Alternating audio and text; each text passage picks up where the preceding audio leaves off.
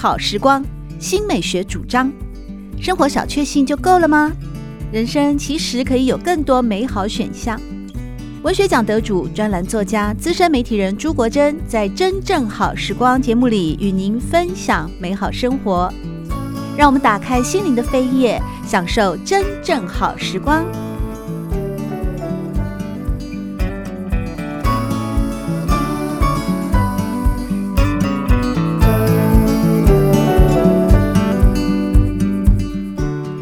朋友们好，欢迎来到真正好时光，我是朱国珍。在今天，我们邀请到的是知名的散文名家，同时也是北影女中的国文老师田威宁，要和大家分享的是他的最新作品《彼岸》。威宁老师您好，国珍老师好，各位听众朋友大家好。田威宁在二零一四年的时候出版了第一本书《凝视》，直到二零二二年再度出版第二本散文集《彼岸》。为什么会隔了这么久才出了第二本书呢？两本书的主题与内容分别聚焦在自己的父亲与母亲。家庭书写或亲情书写是否一直是你的创作主题呢？嗯，《凝视》在二零一四年出版的，那时候其实也没有想过。真的会有第二本书，因为第一本《凝视》就结集的时候，只是因为联经出版社的编辑胡金伦先生跟我说：“你这样一篇篇写出来，那如果字数达不到六万字了，我们就可以把它想成一本书，准备要出版了。”可是就是因为结集在《凝视》的二零一四年的那个陆陆续续准备过程当中，我诧异的发现。怎么？我要结集出版的时候，我自己在筛选文章的时候，怎么自己想要保留下来，甚至想要借由出书的方式永久保留的，有绝大部分的篇幅都跟我的父亲有关。那个时候是我第一次意识到，我本来就知道我父亲对我非常重要，可是那是我第一次意识到，我父亲比我想象中的还要再更重要。可是名次出版的时候，我父亲已经失踪了大概七年八年。我二零一四年的我。我甚至一度以为，也许我此生不会再见到我的父亲。那个时候，我也讶异的发现，我在凝视里面就一篇勉强提到母亲的。我四岁的时候，我妈妈离家出走，后来她整个家族移民到夏威夷。我四岁之后，身边是没有母亲陪伴的。可是，如果不是透过凝视的出版，我不会意识到说，我不仅从四岁以后，身边没有母亲陪伴。我甚至连努力想要留下跟他有关的记忆都没有，所以就在凝视出版的时候，我意识到我其实生命中有很大一块欠缺，是来自于我居然连母亲的记忆都没有。那个时候就会起心动念，我觉得我想要改变这个情况。那后来，因为我身边还是没有母亲这个人，可是有一些原因跟基因接连的发生，让我意识到说。如果有什么遗憾是我不能决定的，那我只能放在那个地方的，那我也认了。可是如果有一些是在我长大之后，其实我有能力可以弥补那些遗憾的，我可能不能够让那些遗憾持续下去。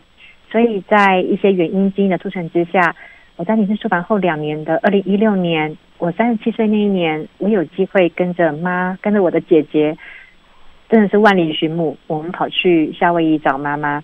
那冲击非常的大，所以回来没几个月，我刚刚好接到《幼师文艺》的主编李时庸先生的信件，问我愿不愿意接下隔一年有一年的专栏。我心里想，这个是一个非常好的机会，等于我有十二次机会用心的去回想、沉淀、反刍，并且用十二个面向去记录我跟母亲在夏威夷共度那段时光。所以第一本凝视的时候，因为还没有母亲的记忆，所以保留下来都是珍贵的父亲的记录。凝视是父亲之书。那第二本其实就是完全是为了母亲而留下的记录，所以彼彼岸就是我的母亲之书。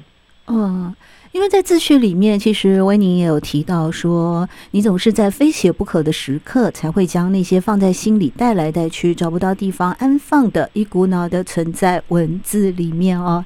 嗯，或许这也是因为第一本到第二本会间隔比较长的时间才会结集出版哦。在彼岸这本书里面哦，其实。看完的整个过程，或是阅读的过程啊，会经常为作者感到心疼哦。有些段落呢，甚至也会在读着读着就掉下了眼泪。在彼岸里面有一篇文章，就有提到。后来父亲消失了十年，又出去了。然而在这篇文章里面有一句话，你说每个家庭都有一个故事，只是我们家的有比较多条的支线罢了。这使我不确定我所参与的究竟是起承转合的哪一部分，只本能的感到这个故事到现在都还在埋伏笔哦。嗯。刚才为您，大家有跟大家提起说，从第一本书到第二本书这样的一段过程当中，其实人也年长了八岁，也不断的去回顾自己的过去啊，发现到说过去写过父亲之书，在这一次写了母亲之书，而在彼岸里面聚焦的，也就是你到了三十七岁，重逢了三十三年前，也就是你四岁的时候不告而别的母亲。你的文字非常的温暖哦，而且很多地方其实都像老僧入定一样的去看透了哦。这些加诸在你身上的一些，我们要怎么形容呢？明明是这么好的女孩子，这么聪明、这么优秀的田维宁老师，从小就很会读书，也得很多奖，然后有各种感受性啊，感情也很丰富啊，跟着姐姐相依为命，还会跟着父亲去小吃店打工，就是。这么乖巧的孩子，为什么会有这么多的现实生活的挑战呢？你有思考过吗？其实我一直都觉得自己非常幸运诶。大家在看我两本书，都会用一种同情的眼神看着我。可是其实我的感受恰恰是相反的。我真觉，我真的觉得应该没有几个人可以像我这么幸运。可是我在一生当中，我有一个最打不开的结，在三十七岁那年才打开。就是我已经下定决心要跟我姐姐去万里寻母的前三个月，刚好我的大舅跟我小阿姨都从美国来到台湾，他们是旅行，那邀请我们一起家庭聚餐，在那个火锅店里面，我的大舅在结尾突然主动的坐到我跟我姐姐的对面，然后一开口就跟我说：“我对不起你们姐妹，好，请你们不要怪妈妈，当时你妈妈要。”去夏威夷的时候，她坚持不肯去，因为要带着你们两个姐妹。可是四十多年前，其实移民的法规都还不健全，带着你们要拖时间，他怕日久会生变，所以他以大哥的身份拍胸脯承诺说：“妹妹你先去，这两个小孩我一定把他接过去，交给大哥办。”结果没想到，就是我大舅的，他其实也很单纯，是为他自己的妹妹好，他认为他的妹妹二十八岁。离了婚，那么年轻，带两个像拖油瓶一样的小孩，那到了夏威夷，我妈其实高中都没有毕业，她一句英文都不会，她一个人到那边就已经要很辛苦的重新开始。那带着两个这么小的小孩，那一点希望都没有了。那身为大哥的他，是一念之间违背了他对他妹妹的承诺，那把我跟我姐姐留在台湾。可是大舅其实也是有他的考量的，因为我的爷爷其实那时候他当一个。还不错的官职，那收入也不错，所以家庭我爸爸这边的背景是养两个小孩子是完全没有问题的，所以他认为就把两个小孩留给爸爸这边带，应该过得去。万万没有想到，我父亲在很年轻的时候，他常常忘记他其实有两个那么小的女儿，所以他辗转知道这件事情的时候，他觉得很对不起我们，他亲自跟我们道歉。那时候我大舅已经七十几岁，哇，痛哭流涕。我从来没有看过哪一个七十几岁的人在我面前哭成像小孩子一样。那那个解释对我来说太重要了，因为如果在三十七岁之前，我内心当中有什么真的属于一个缺口的话，其实就谁都不能提的，那就是那种被遗弃的感觉。因为我四岁的时候，我妈妈离开，可是我妈妈以为我们很快就会跟她在夏威夷见面，所以我妈没有跟我们好好的说再见。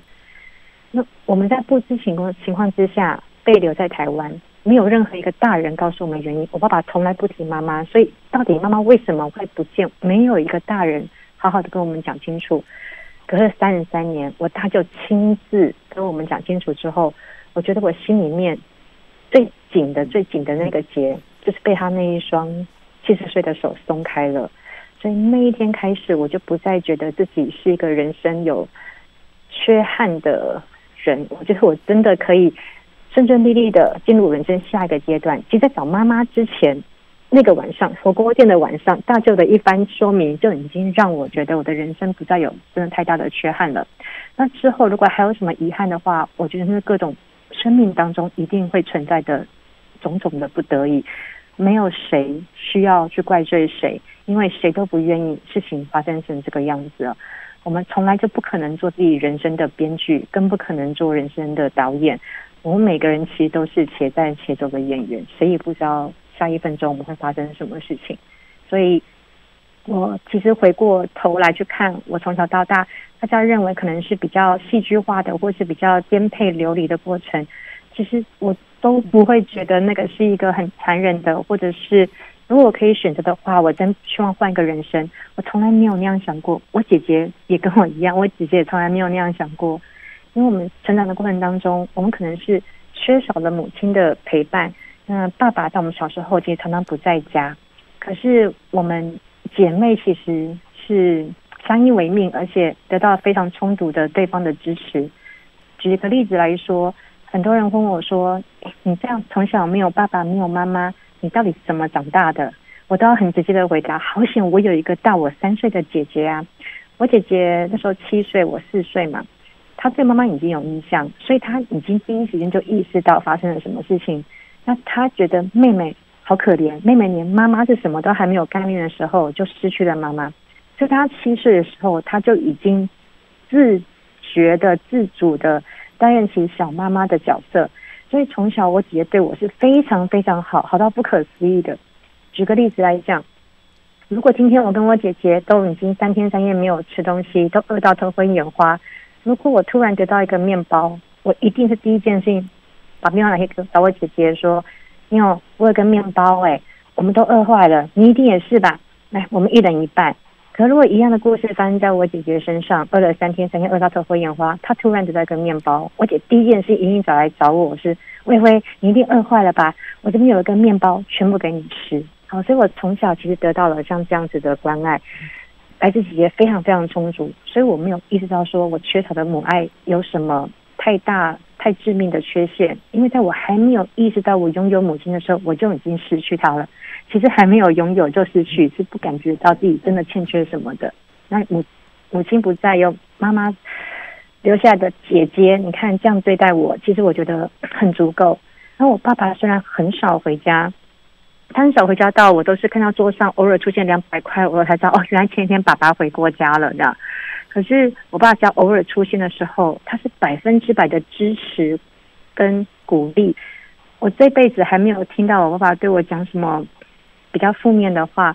只要我真的想做什么事情，我爸永远都是说：如果你这件事情是你确定你自己想做的，你就去给自己一个机会，你就去试看看。最后怎么样不重要，重点是你为你自己想要做的事情，你努力去追求过了。那爸爸相信你一定会做得很好的。我爸永远都是温暖的、关怀的，而且永远是包容的跟支持的。所以成长的路上，其实我觉得我受到很多的爱耶。对，这样听起来，其实你姐姐也做到了一个成语，就是长姐如母的，尽到了她作为姐姐或者是母亲离开了以后，她要承担起一个。照顾你的责任哦，这或许来说也符合了圣经里面有一段话：当上帝为你关了一扇门，是吗？会为你开另外一扇窗哦。相较于我们在其他的文学作品里面，有时候会阅读到更多的那种隐于湖底的、无法解套的原生家庭的创伤或者是悲剧。其实刚刚听威宁这样子提起来，会觉得说自己是幸运的。我觉得这个非常幸运，对，非常，而且不仅仅是幸运，是非常幸运哦。这真的是一种很动人的一种质地哦。当然，这种动人的质地不仅仅是在文章当中，我相信文革跟人格啊，常常都是一起的，才能够去成就经典和优异的文学作品哦。然而，在《彼岸》这本书里面，其实有很多部分哦，你还是很诚实的去面对了三十七岁与。生命中没什么印象的母亲重逢时候的一些细节，甚至也很理性直白的来提到母亲年轻时候的母亲非常的秀丽，身材很丰富，皮肤很白皙。但是经过多年的异国生涯之后，你这么形容她，变得很务实的一个人哦。例如说，母亲会占人便宜，而别人休想占她便宜。母亲常哭穷哦，打一个嗝就说一句 “excuse me” 哦，而且用餐的时候会拿自己用过的筷子在盘里面挑三拣四才夹起，吃水果也会先捏过又放回去，嗯。这个很诚实的来跟读者，或者是把它记录在文字里面，自己与母亲之间的关系，这算是你在书写里面的一种特色吗？还是这样的一种诚实会让我觉得更好奇？就是你怎么看待生命与文学作品或者文字作品这中间的一种转译、记录或转化？我在写彼岸的时候，其实已经是有计划性的书写了。因为我就想要保留我跟我母亲为数不多的在夏威夷的相处的时光，所以我就跟自己讲说，无论如何一定要百分之百的诚实。因为这一次去，下次看到他不知道什么时候。两次去夏威夷中间隔了三年，那本来去年要去，可是要疫情的关系，所以目前我们已经又从二零一七年之后，我们再也啊二零一九年之后，我们都还没见面哦，所以。每一次都是弥足珍贵的。如果我今天还有一些包装啊，还有一些演示啊，我连我自己都骗的话，将来我的记忆 都已经变形了，我自己都无从发掘起。而且有一些时刻，其实我相信，虽然大家都说家人之间是最亲密的、最亲近的，可是我自己的感受是，有的时候反而。在家人面前，你有些话你就是说不出口，你最难说出你内心最真实的那一句话的，也往往就是本来应该是最亲密的那个人。那我跟我妈妈，因为从小没有无条件的陪伴，所以有些话在她面前我是不可能理直气壮的讲出来的。我无法对我的母亲撒娇，我也不可能对她撒泼，可是我一定会跟她有一些相处的情绪跟反应。我当面讲不出来，可是我可以用文字保留下来。我唯有把那些当时发生的情景，我看到的画面，我听到的话，如实的写下来，我才有办法在日后反刍的时候、沉淀的时候，意识到说啊，当时为什么会产生那样的反应，是因为前面先发生这些事件。那我也可以再进一步的去以这个东西为底本，再进一步的去想是，那为什么我的妈妈会做出那些不讨喜的行为？我能够怪她说？我那我要跟像一般的外人一样说这个没有教养的欧巴桑吗？其实不会，因为当我在跟妈妈夏威夷相处了两个夏天，我也直接从她的口中听到她自己小时候的故事。我从小没有妈妈，没想到我的母亲居然也是。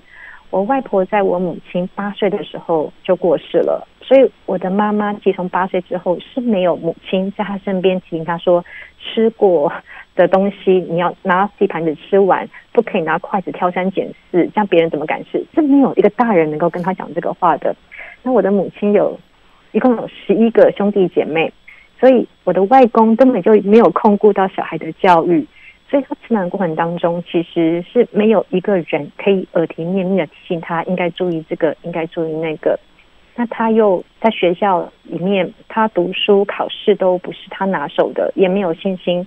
那他也没有像我一样那么幸运，他没有遇到一个主动关心、主动参与他生活的老师，所以他无论在家庭教育或在学校教育，其他都缺乏一个可以知道他、能够引领他、能够帮助他的长辈。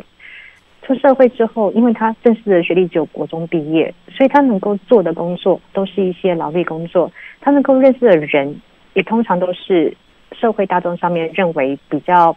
没有一些文化资本，或是也没有一些教养的人，所以我觉得他的行为如果不讨喜，如果你知道他的人生故事，完全可以理解。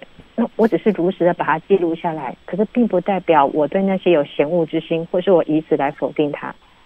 我只是单纯记录下来而已。其实我觉得这种诚实也刚好就是最动人的部分哦。比方说，在彼岸的书里面。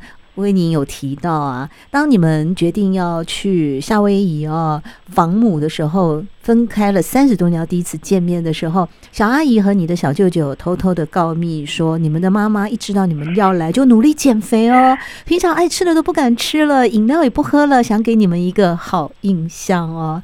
嗯，这真的是一种，就是很真诚的、很诚实的。这么久没有见到女儿了。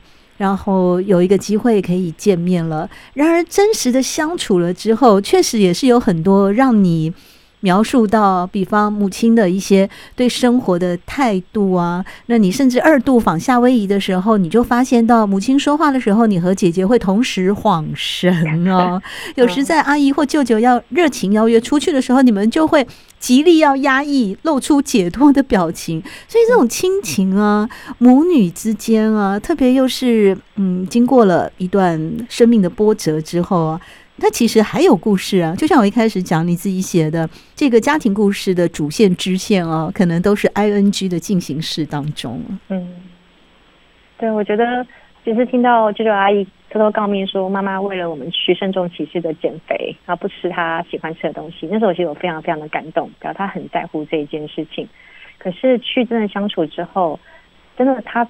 难怪舅舅阿姨们一提到我的母亲，都说你没有心理准备，跟你妈讲话很烦人的，因为她讲话就颠三倒四，一直重复。那我真的去了之后，发现的确是如此。她重复的情况比我想象中的其实还要再更严重。一样的事情，一模一样的句子，在一个小时之内，她可以重复到六到七次，而且她一张嘴，永远都是在发牢骚，永远都是在抱怨。所以，这可能。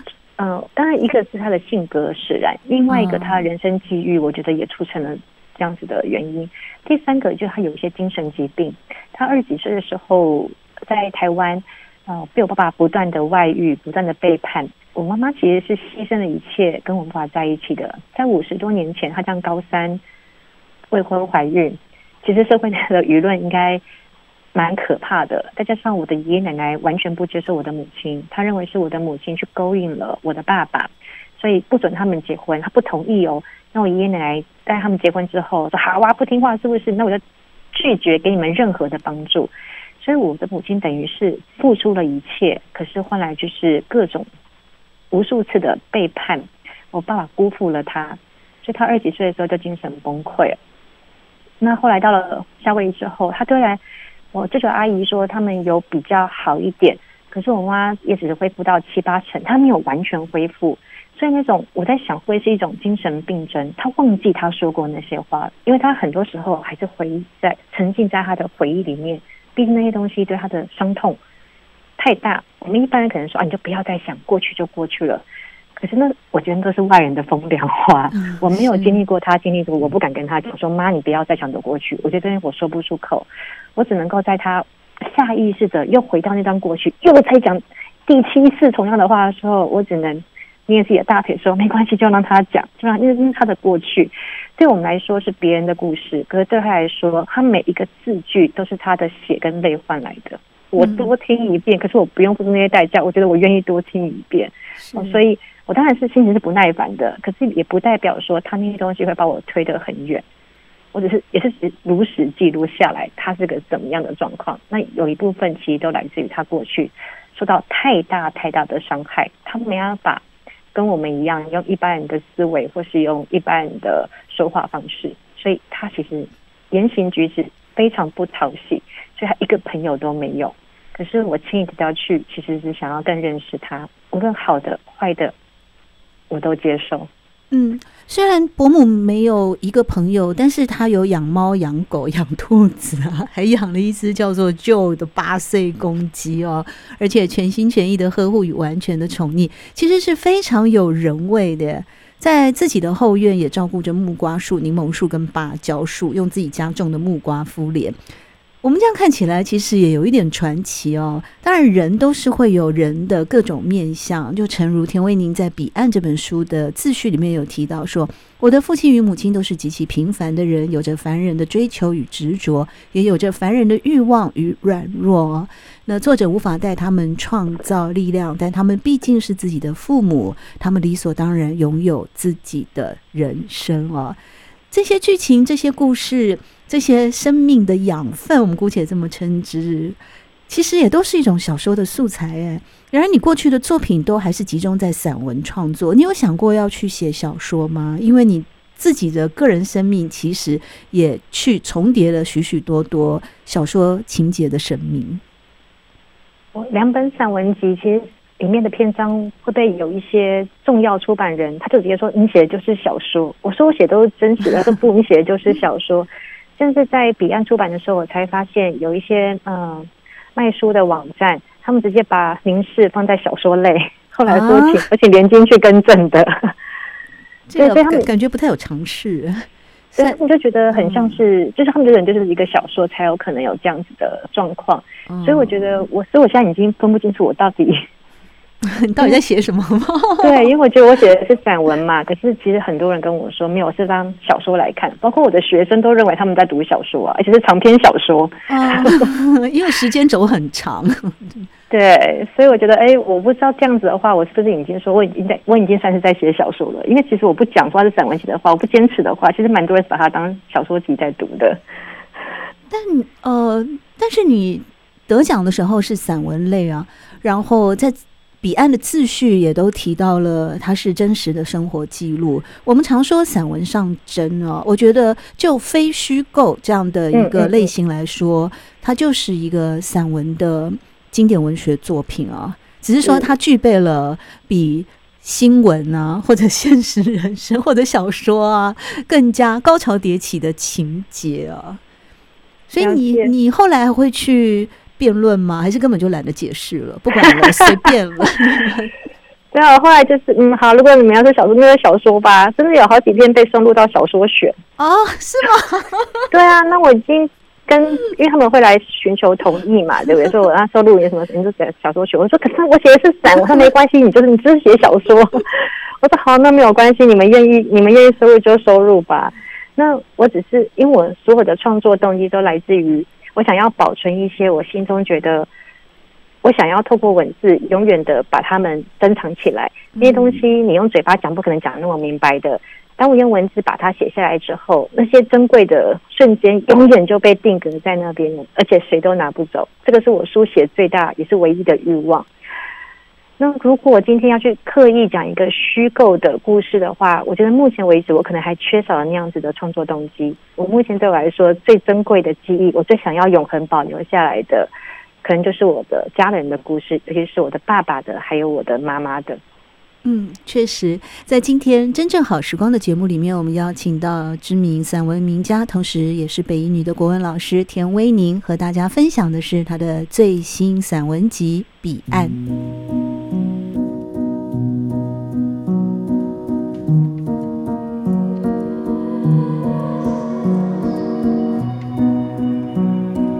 真正好时光，每个星期六早上八点钟到九点钟，在汉声广播电台全国联播网播出。